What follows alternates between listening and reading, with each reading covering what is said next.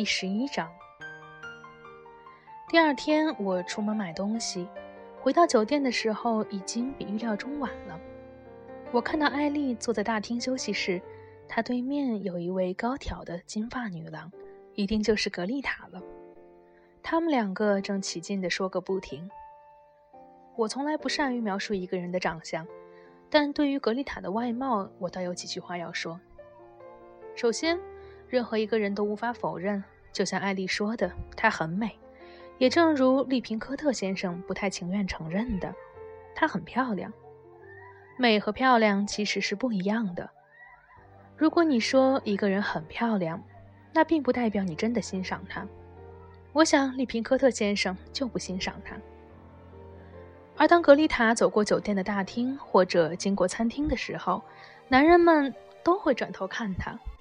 她具有典型的北欧特征。一头纯正亮丽的金发被时髦的高高盘起，而不像普通人那样垂在脸颊两边。一眼就可以看出他身上有瑞典或者德国的血统。说真的，他要是插上一对翅膀，就可以直接跑到化妆舞会上扮演瓦尔基里了。他的眼睛是明亮的湛蓝色，面部轮廓简直无可挑剔。不得不承认，他天生丽质。我走向他们坐着的地方，希望能够以一种自然友好的方式和他们打招呼，但还是忍不住有点小尴尬。我可不是什么都会演。艾丽看到我，马上说：“终于见到了吧，麦克？这位是格丽塔。”我想我的语气有点开玩笑的性质，而非真正高兴的态度。我说：“很高兴终于见到你了，格丽塔。”艾丽说。你知道的，要不是格丽塔，我们不可能结婚。总会有办法的，我说。如果我家人像一吨煤一样压在我们身上，那就不会有别的办法。他们会想尽方法把我们拆散。告诉我，格丽塔，他们是不是很生你的气？艾丽问道。你从来没有给我写信或者讲过这些。一对正在开心度蜜月的新婚夫妇，格丽塔说。我想还是不要写信打扰为好。但是他们很生你的气吧？当然了啊！你觉得还能怎么样？不过我对此早有准备，没骗你。他们说什么了？做什么了？哦，所有他们能做的。格丽塔很高兴地说：“当然，第一件事情就是解雇我。”哦，是的，我想这无法避免。那那你怎么办？他们总不能拒绝给你写推荐信吧？他们当然可以拒绝，毕竟在他们眼中我是被给予信任的。可是我无耻地滥用了这份信任。他又加了一句：“而且乐在其中。”那你现在怎么办？我已经找了份工作，马上就要开始做了。在纽约吗？不在伦敦，做一个秘书。不过，呃，你还好吧？啊，亲爱的艾丽，格丽塔说：“你早就预料到会有这么一天，而且已经给过我一张可爱的支票了。我怎么会不好呢？”他的英语很好，听不出任何口音，只不过他爱用一些俗语，有时候会用错。我去了一些地方，然后在伦敦安顿下来，还给自己买了很多好东西。麦克和我也买了很多东西，艾丽说。他回想起一些事情，笑了起来。的确如此，在欧洲时，我们对购物总是不遗余力，毫无节制的花钱的感觉真的太好了。我们在意大利买了很多的锦缎和面料，都是用来装饰家里的，还买了一些画，意大利和法国的都有，而且价格昂贵的匪夷所思。一个从未梦想过的世界在我面前开启了。你们两个看上去很高兴啊，格丽塔说。你还没见过我们的房子呢，艾丽说。它会非常漂亮，就像我们梦想的一般，是吗，麦克？我见过，格丽塔说。回英国的第一天，我就雇了辆车去看过了。怎么样？艾丽问。我也问道。怎么样？嗯，格丽塔踌躇了很久，摇着头。艾丽大失所望，非常伤心。但我立刻就发现了，格丽塔是在跟我们开个小玩笑。当时我闪过一个念头，她这个玩笑并非出于善意。不过我没有往下细想。格丽塔突然大笑起来，周围的人纷纷转过头来看向我们这边。哎呀，你们真该看看自己的表情，她说，尤其是你，艾丽。啊，我只是逗你们一下嘛。那房子真的太漂亮了，可爱至极。哦，那建筑师简直是个天才。是的，我说，他的确出类拔萃。等你见到他就明白了。我也见过他了，格丽塔说。哦，那天他正好也在。你说的没错，他是个与众不同的人，而且还有点吓人。你们觉得吗？吓人？我惊讶地问，在哪方面？哦，我说不出来。似乎啊，似乎他能看透你，从里到外全看透，这就让人有点不自在。然后他又加了一句：“他看起来病得也不轻。”啊，的确，他病入膏肓。我说：“哦，真可惜。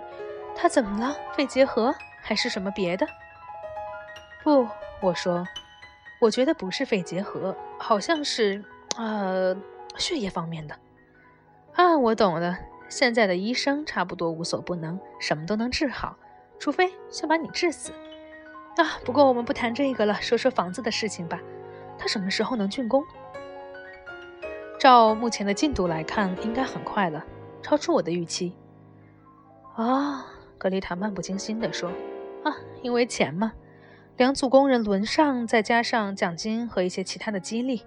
哦，你自己都不知道，艾丽，像你这么有钱，多美好啊！但我知道，我一直在学，这两个星期学的尤其多。因为这场婚姻，我踏入了一个完全不同的世界。这个世界与我站在外面想象时有太多的不同。在不久前，在赌博中赢得双倍赌注，是我概念里最好的意外之财。如果赢到了，我就尽快把它花掉。当然，它符合我这种呃社会阶层的低俗作风。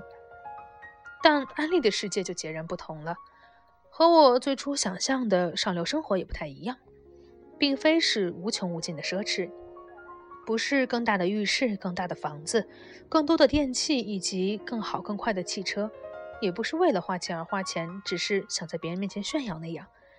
相反，这个世界出奇的简单。那种简单是超越挥霍之上的。你用不着三艘游艇或四辆轿车，你不会一日三餐之后想再多加几餐。如果已经买了一幅最昂贵的画，你也不会想在房间里添置其他的装饰。就是这种简单。你所拥有的都是同一类别里最好的，并不一定是最贵的，但肯定是你最喜欢的。完全脱离了费用的考量，因为你从来不会说“啊，我恐怕买不起”这种话。所以在这样出奇简单的生活中，会有一些事情让我无法理解。我们以前考虑过一幅法国的印象派画作，是塞尚的。啊，我不得不认真牢记这个名字，我老把它和某个吉普赛管弦乐队搞混。后来有一次，我们在威尼斯街头漫步的时候，艾丽停下来看路边画家，他们正在给来往的游客画像，一个个画的都差不多吧，牙齿整洁，金发披肩。然后他买了很小的一幅画，画的是流淌着的运河一角。那个街头画家仔细打量着我们，要了六英镑。有趣的是，我非常了解艾丽的心情。她想要这幅六英镑的街头画作，就跟想要塞尚的画作一样。还有一天，也在巴黎发生了类似的事情。他突然对我说：“我们去买一条真正香脆的法式长面包吧，然后抹点黄油，加点奶酪，肯定很有趣。”我们真的买了，而且我觉得比起前一晚二十英镑的大餐来，艾丽更享受这顿饭。刚开始我无法理解，后来才渐渐明白，而且明白了一件有些棘手的事情：和艾丽结婚不是只有开心和玩乐，你还有家庭作业要做。你要学习如何去餐馆，如何点菜，如何给小费，以及在什么情况下你要多给一点。你还要记得点什么菜，应该要配什么酒。哼，基本上我都是靠自己的观察来学习的。我不能问艾丽，因为她不会了解我的苦衷。她会说：“但是，亲爱的麦克，你想怎么做就怎么做好了。试着认为你该点哪种菜配哪种酒，又有什么关系呢？”对他来说没关系，因为他就生长在这种环境中。但对我来说就不一样了，我不能想做什么就做什么，我还没有到这么简单的境界。穿衣打扮也是，不过在这方面，艾丽能帮我很多，因为她能理解我。只要把我带到合适的地方，然后告诉我：“哼，让做衣服的伤脑筋去吧。”当然，目前的我听上去和看上去都尚未完全达标，不过没关系，我已经找到窍门了，足以应付老利平科特这种人。也许不久之后，当艾丽的继母和叔叔们回来，啊，不过这个将来也不再是问题了。房子建成之后，我们就会搬进去，远离所有人，把它当做我们的王国。啊，我看着坐在对面的格丽塔。揣测他对我们房子的真实想法。无论如何，这房子是我想要的，我十分满意。我想开车驶过安静的小径，穿过成片的树林，到达一个小海湾。那是只属于我们的海滩，没有别人会过来。我一头扎进水里，这感觉比起几百人共浴的海滨来说，要好上一千倍。我不想要花钱就能买到的那些无聊东西。我想要，嗯。又是这几句话，我可以感受到内心涌动的感情。我想要，我想要一个漂亮的姑娘和一栋漂亮的房子。这栋房子要独一无二，里面也堆满了与众不同的东西。我想要这些都属于我，每一样东西都属于我。他在想我们的房子，艾丽说，好像他已经提醒过我两次，我们该去餐厅了。我深情地看着他。后来已经是傍晚了。当我们换好衣服准备吃晚餐时，艾丽试探性地问我：“麦克，你的确，的确喜欢格丽塔，是吗？”我当然会喜欢了。我说：“哦，如果你不喜欢，我会受不了的。”但是我的确喜欢。我抗议道：“你为什么认为我不喜欢他？”我不太确定，可能因为你从来不看他，甚至是在和他说话的时候。嗯，好吧，我想，也许，也许我感到有点紧张，因为格丽塔感到紧张。是的，她有点令人生畏，你明白吗？然后我又告诉她，格丽塔看上去就像个北欧女神。然后她可不是歌剧中演的女神那样粗壮勇猛。艾丽说着笑了起来，接着我们一起哈哈大笑。我说：“对你来说都很好，因为你认识她这么多年了。”但他的确有点，怎么说呢？啊，确实很干练，也很现实，久经世故。我憋出了很多词，但好像都没说到点子上。又突然，我冒出了一句：“我感觉，我感觉在他的面前，我很弱势。” 然后麦克，艾丽有点愧疚。我知道我跟他聊的太多了啊，老笑话了，陈年往事了，聊了好多。我想，我想这些话题都把你晾在一边了。不过你们很快就能成为好朋友了。他喜欢你，非常喜欢，他是这么跟我说的。哦，听我说，艾丽，不管心里怎么想的，他嘴上肯定是这么说的。哦，他不会的。格丽塔口直心快啊，你今天也听过了，她说了很多事情。嗯，这倒是真的。格丽塔在吃午饭的时候一直滔滔不绝，而且很多话不是讲给艾丽，而是讲给我听的。你有时候肯定觉得很奇怪，我都还没见过你就如此支持艾丽。其实我是愤怒，对他们给艾丽安排好他们想要的生活，把她束缚在金钱还有传统观念里面感到愤怒。他从来就没有机会享受自己，去他想去的地方，做他想做的事情。他想要反抗，但是不知如何反抗。所以，没错，我来帮他。我建议他看看英国的地产，然后我告诉他。当他二十一岁时，就可以自己买一个地方，和纽约的一切说再见。格丽塔总是有好主意，艾丽说。他想的东西，我自己永远都想不出来。米平科特先生是怎么说的？呃，他对艾丽影响太大了。我不知道是不是真的，但奇怪的是，我并不赞同这个想法。我认为艾丽内心深处有某种东西，她自己从未感受过，而格丽塔却非常了解。我敢肯定，格丽塔出的主意总是和艾丽的内心想法不谋而合。格丽塔鼓励艾丽反抗，可艾丽原本就想反抗，只是不知道该怎么做而已。而且随着了解的加深，我感觉在艾丽单纯的外表背后，还有很多让人意想不到的、有所保留的内心世界。如果真的想做的话，很多事情他自己也能办到。问题在于，很多时候他不想这么做。我觉得要彻底了解一个人真的很难，即便是艾丽，即便是格丽塔，或者就算是我自己的妈妈，我也无法了解。他看向我的眼神里带着我无法参透的忧虑。我想到了利平科特先生。当我们吃完饭，正要剥一些大桃子时，我说：“利平科特先生好像已经接受了我们的婚姻，这有点奇怪。”利平科特先生，格丽塔说：“啊，是只老狐狸。”你总这么说，格丽塔。艾丽说：“我倒觉得他蛮好的，非常严格，也很正派。”好吧，你要这么想，我也没办法。格丽塔说：“我自己对他的话是一句都不相信的。”不相信他，艾丽说。格丽塔摇了摇头。嗯，我知道他是尊重和诚信的模范，他具备了受托人和律师的一切条件。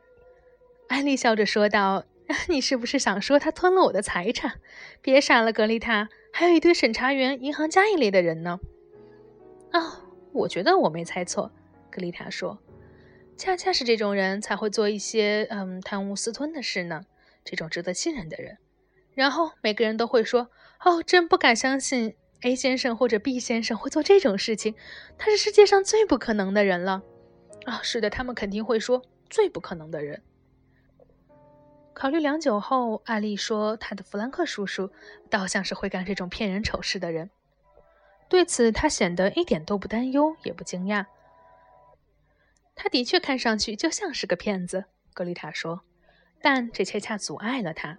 要骗人的话，他永远比不过那些看上去温和敦厚的人。哦，他是不可能完成一场大骗局的。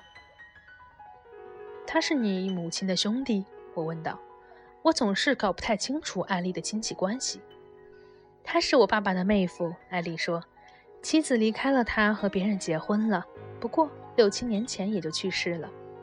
弗兰克叔叔或多或少的就和这个家捆在了一起。亲戚一共有三个，格丽塔善解人意地跟我说明，三只纠缠不放的水蛭，你也可以这么说。艾丽的亲叔叔都去世了，一个在朝鲜，还有一个死于车祸，现在还在的就是一个赡养费很高的继母，一个赖在家里的弗兰克叔叔，还有鲁本叔叔。啊，虽然艾丽叫他叔叔，但其实是个堂兄。再有就是安德鲁·利平科特和斯坦福·罗伊德了。斯坦福·罗伊德是谁？我困惑地问。啊，另一个受托人是吧，艾丽？反正他替你打理投资等业务，这种事情其实不难，因为像艾丽有这么多钱，你都不用做什么，钱自己就会生钱的。围着艾丽的主要就是这几个人。艾丽又加了一句：“毫无疑问，你很快就会见到他们了，他们会来这儿看看你。”我呻吟了一声，看着艾丽。艾丽非常温柔甜美地说：“不要紧，麦克。”他们还会走的。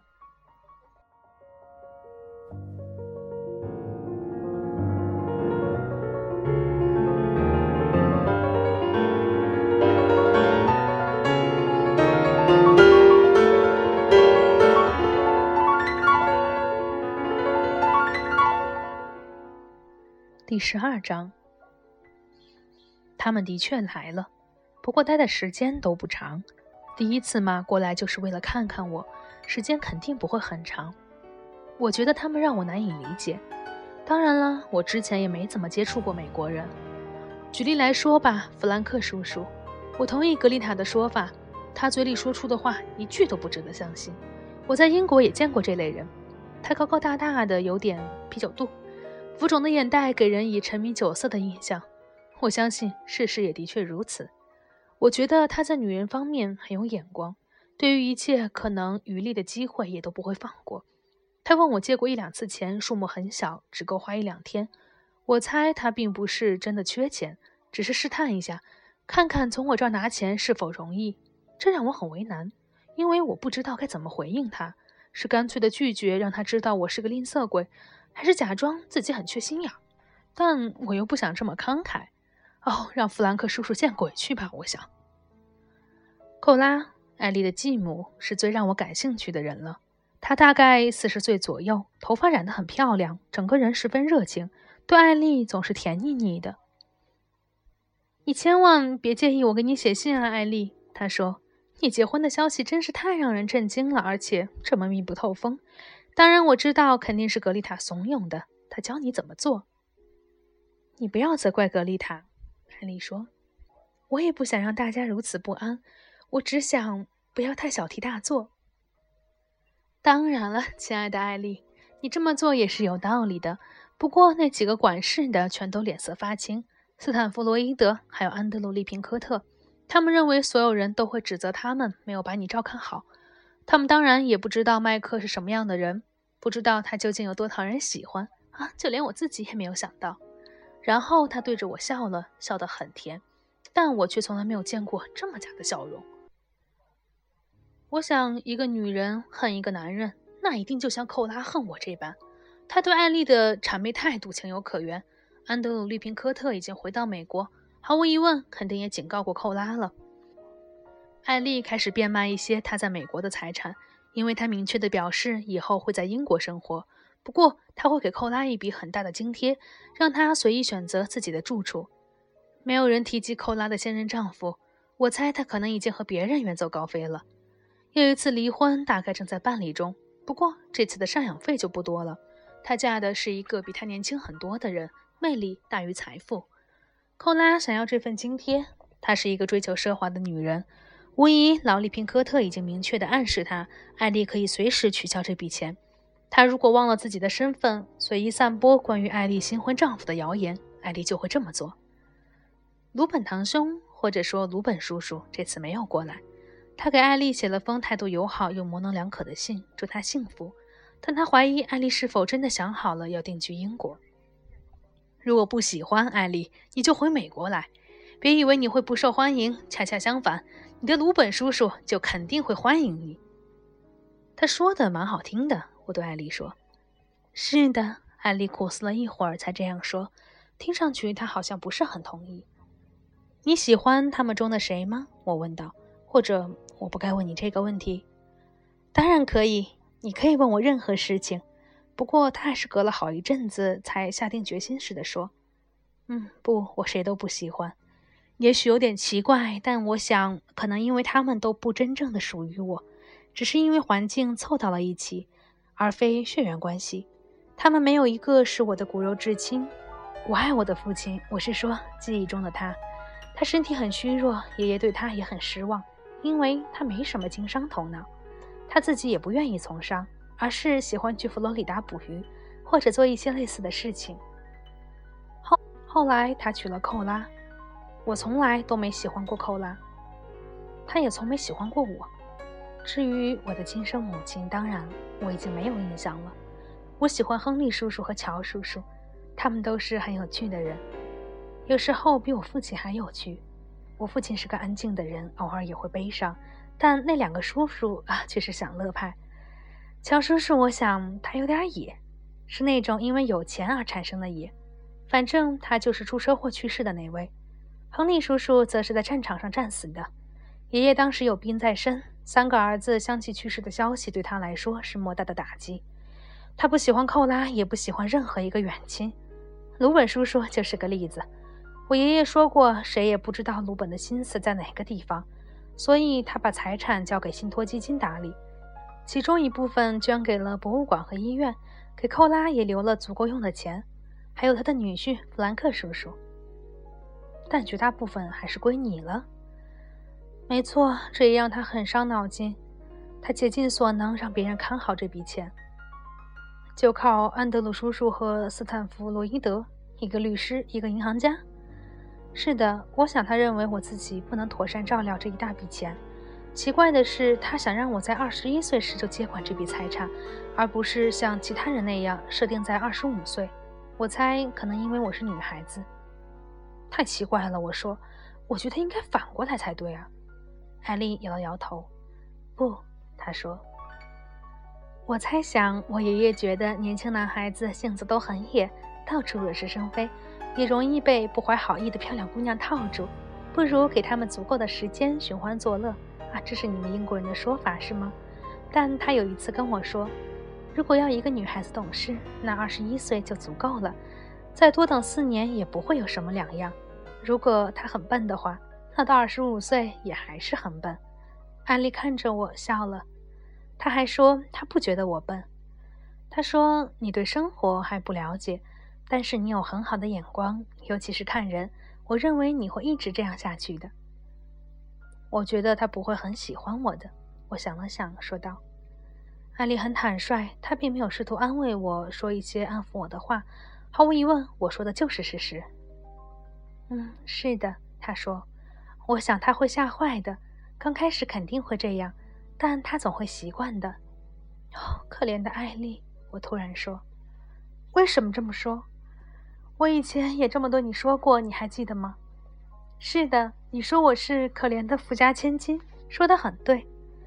这次我不是这个意思，我说，不是因为你有钱所以可怜，而是……我迟疑了一会儿，而是有太多人围着你了。我说，全部都缠着你，每个人都想从你身上捞点好处，但没有人真的关心你，这是事实，不是吗？我觉得。安德鲁叔叔是真的关心我，艾丽有点犹豫地说：“他总是对我很好，同情我。其他人啊，你说的太对了，他们只想捞好处。他们来向你讨要是吗？找你借钱，从你身上获取利益，或者希望你把他们拉出困境。他们总是缠着你，缠着你，缠着你。我觉得这很正常。”艾丽冷静地说。不过现在我和他们都没瓜葛了，我要在英国生活，不会再经常见到他们了。当然，他想的太天真了，还没有认清现实。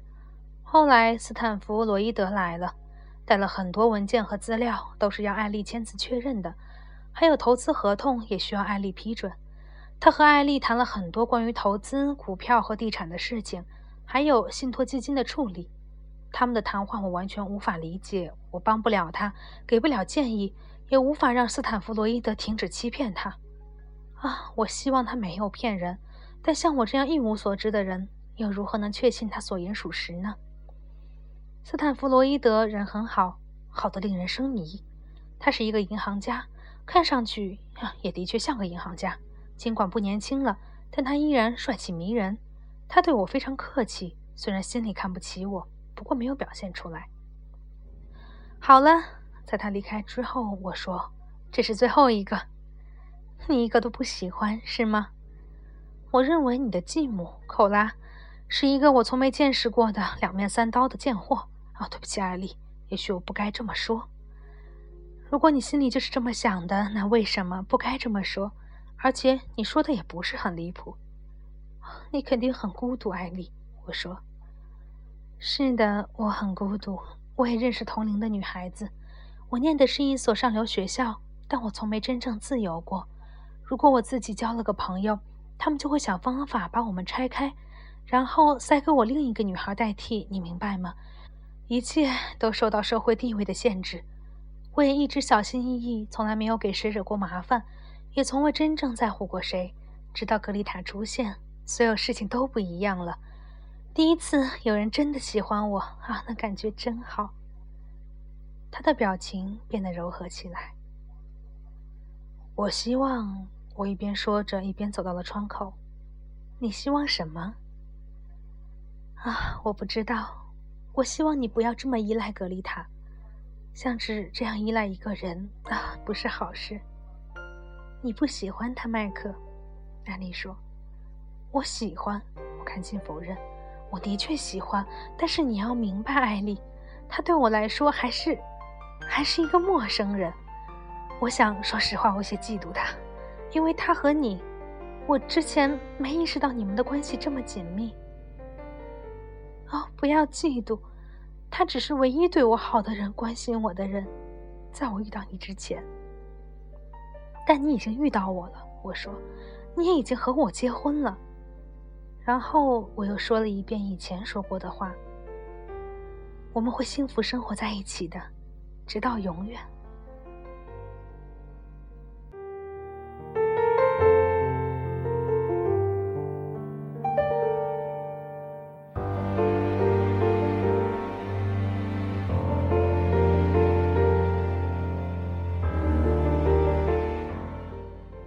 第十三章。尽管说的不多，但我已经尽力把进入我们生活的人全都写出来了。准确来说，是进入我生活的人，因为他们本来就存在于艾丽的生活中。可笑的是，我们认为这些人会从艾丽的世界里走出去，但他们没有，他们甚至从未考虑过要离开。然而，当时的我们并不知道这一点。接下来就是我们在英国的生活了。桑托尼克斯发了封电报来，告知我们房子已经落成，但他要我们再等一周左右。一周后，他的电报又来了，上面写着“明天过来”。日落时分，我们驱车到达了那里。桑托尼克斯听到汽车声，出来迎接我们。他就站在房子前。我看到我们的房子，一栋已经完全建成的房子，有股难以名状的东西在内心窜起，几乎要冲破我的皮肤。哦，这是我的房子，我终于拥有它了。我紧紧搂着艾丽的肩膀。喜欢吗？桑托尼克斯说：“太棒了。”我说，这句话听起来很傻，但他懂我的意思。是的，他说。这是我见过最好的房子，花了你们很多钱，但每一分都值得。它比我想象中更好。啊，过来，麦克，把它抱起来，迈过这道门槛，就这样和你的新娘走进新家。我满脸通红，抱起艾丽，她很轻，抱着她跨过了门槛。正如桑托尼克斯建议的那样。在这个过程中，我略微蹒跚了一下。桑托尼克斯皱了皱眉头。你听着，桑托尼克斯说：“你要好好对他，麦克，照顾好他，别让他受伤害。他不能照顾自己，虽然他觉得可以。”为什么我会受到伤害？艾丽说：“因为这是个糟糕的世界，有很多坏人。”桑托尼克斯说：“你身边就围绕着很多坏人，我的姑娘。我知道的，我见过其中一两个，他们来过这里，像老鼠一样鬼鬼祟祟，东探西探。”原谅我说话粗鲁，但总得有人说。他们不会打扰我们的，艾丽说。他们都回美国了。也许吧，桑托尼克斯说。啊，但你知道，坐飞机也就是几小时的事情。他把手放在艾丽的肩上，这双手现在异常的枯瘦苍白，看来他病得相当严重。我想亲自照顾你，孩子，如果可以的话，他说。但是我不能了，我时日无多，你得保护自己啊！忘掉吉普赛人的忠告吧，桑托尼克斯。我说，带我们看看房子，每一英寸都看过去。然后我们看遍了整个房子，有的房间还是很空，但大部分东西都已经置办了，画、家具、窗帘我们都买好了。还没给它起名呢，艾丽突然说：“我们不能叫它古堡，这太滑稽了。”你还跟我说过他另外一个名字是什么？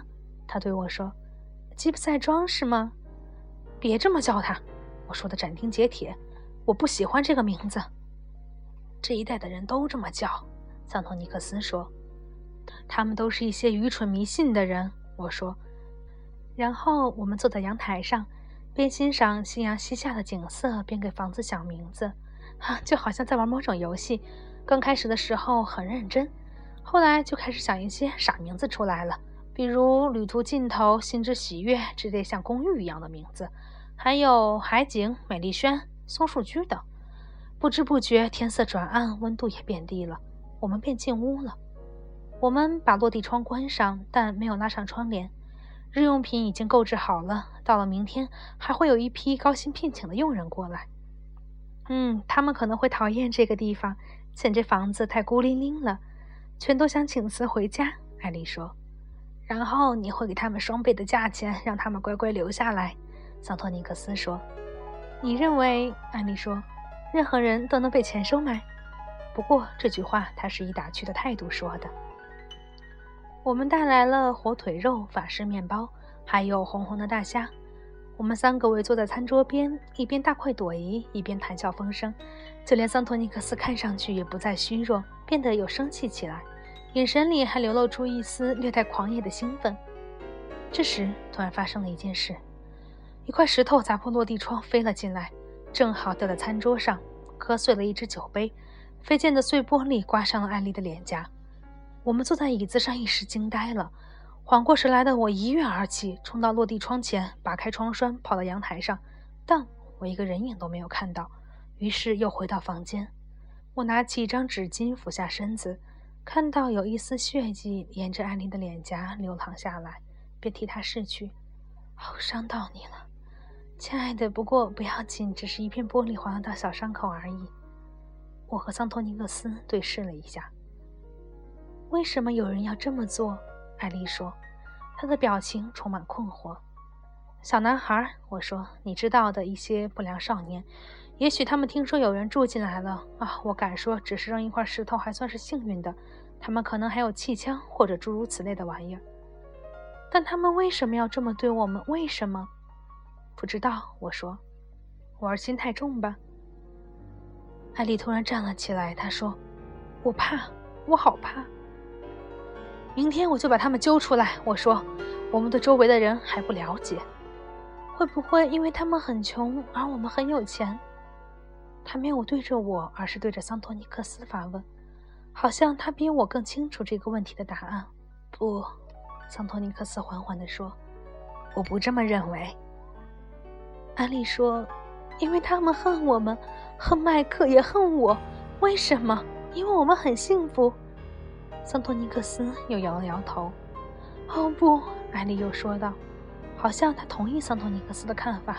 “不，肯定有别的原因，某种我们不知道的原因。